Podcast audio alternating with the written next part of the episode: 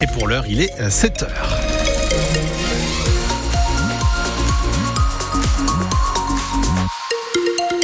Et avant de faire euh, le point complet sur l'actualité, un petit mot sur euh, la météo de ce vendredi. Des nuages ce matin sur euh, la Vienne et les Deux-Sèvres, des éclaircies cet après-midi et toujours de la douceur. 10 à 12 pour les températures en matinée jusqu'à 14 degrés au meilleur de la journée. Les agriculteurs remettent le couvert dans le Poitou. Et ça, c'était hier soir devant la préfecture de la Vienne à Poitiers. D'une soixantaine de tracteurs et une centaine d'agriculteurs réunis à l'appel de la coordination rurale, des jeunes agriculteurs de la FNSEA. Ils sont restés jusqu'à très tard cette nuit devant la préfecture. Mobilisation deux semaines après la crise du monde agricole et à huit jours du salon de l'agriculture. Les agriculteurs ont surtout sorti, outre ces tambours, les machines viticoles anti-brouillard et les fumigènes. De quoi enfumer l'État qui les enfume. François Turpot, président de la coordination rurale dans la Vienne. C'est montrer notre mécontentement sur euh, les annonces qui ont été faites et qu'on n'a pas eu de, de, réponse précise et de timing précis. Il n'y a rien de concret pour les exploitations. On considère ça un peu comme de l'enfumage. Donc là, on, a enfumé, on a mis en route des machines à faire de la fumée, on a mis des fumigènes en route aussi pour montrer la colère qui est encore présente sur le territoire. La politique mise en place actuellement, euh, on n'en veut plus. On veut, on veut vraiment des revenus sur les exploitations, on veut vivre dignement notre métier sans avoir à demander des aides à la fin de l'année. On veut que ça soit complètement changer le système. Nous, ce qu'on a en tête, c'est que tant qu'on n'a pas de concret, euh, on continue. Euh, l'idée, c'est l'idée clairement, elle est là. Donc, euh, des actions vont venir, repartir, venir, repartir, tant qu'on n'aura pas été écouté comme il faut. François Turpot, président de la coordination rurale dans la Vienne, mobilisation aussi dans les Deux-Sèvres. Depuis hier matin, les jeunes agriculteurs bloquent la base logistique de Système U à Praec. Blocage donc des jeunes agriculteurs. Toutes les infos sont à retrouver en images, photos et vidéos sur francebleu.fr et sur votre application ici Praec. Dans les Deux-Sèvres, justement, c'est là où est embouteillée l'eau de source fiée des lois pour le compte des magasins intermarchés. Une eau retirée des rayons, un problème de conformité de la qualité des eaux selon la direction. Nos confrères de la Nouvelle République invoquent, eux, la présence de résidus de chlorothalonil. Les Deux-Sèvres où les recherches continuent pour retrouver Arwan. Presque une semaine après la disparition de ce jeune de 18 ans, après une sortie en boîte de nuit le week-end dernier, une quarantaine de et les plongeurs de La Rochelle seront encore mobilisés ce vendredi à Montcoutan-sur-Sèvre. Hier, au cinquième jour des recherches, ils étaient 90 militaires sur place. Une zone de 45 km a été ratissée sans résultat.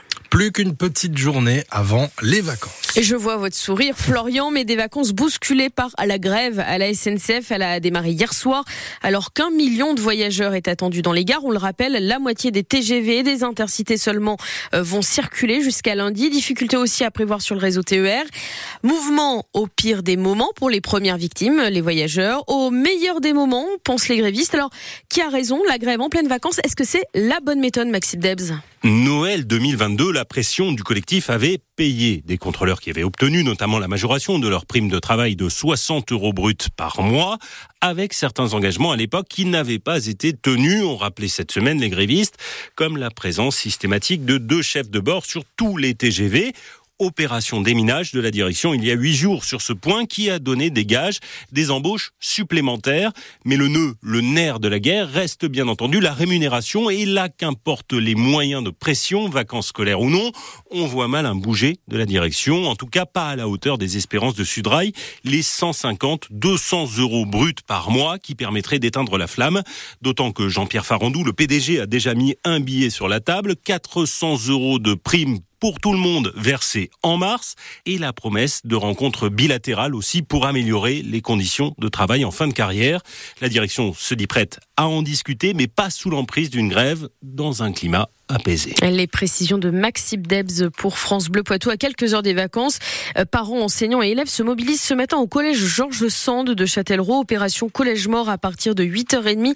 Ils dénoncent la réforme du collège, notamment les fameux groupes de niveau pour le français et les maths à la rentrée prochaine.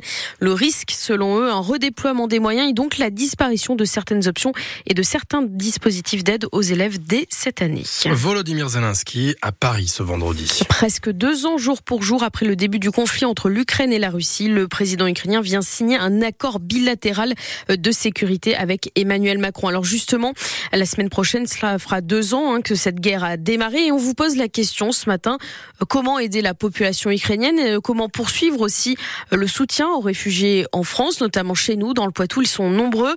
On attend vos témoignages au 05 49 60 20 20 et sur notre page Facebook. La danse n'est pas que pour les petites filles, Delphine Marion. Même s'il faut bien le reconnaître, Florian, quand on pense petit rat de l'opéra, on a cette image en tête, celle de petites filles filiformes en tutu rose.